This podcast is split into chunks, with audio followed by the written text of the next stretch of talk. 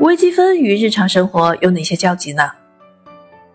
本书通过二十八个引人入胜的故事，展示了微积分这种语言。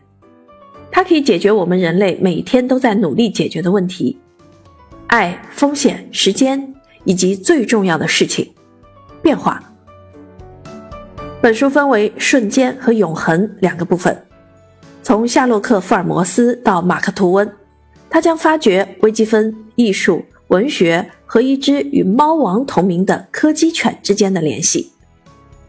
你将看到奇怪的符号、疯狂跳跃的逻辑以及微积分的真正用途。无论是数学恐惧症患者还是数学发烧友，这都将是一本影响终身的书。本书不讲微积分计算，也不是教材。而是聚焦微积分思维。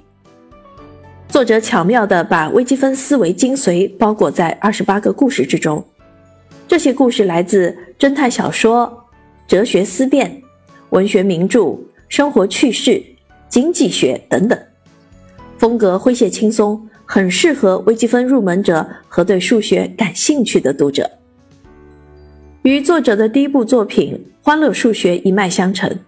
四百多幅可爱丑萌的烂插画是作者的拿手好戏，因为它微积分这样一个让人望而生畏的主题，一下子显得灵动活泼，大大拉近了与读者的距离。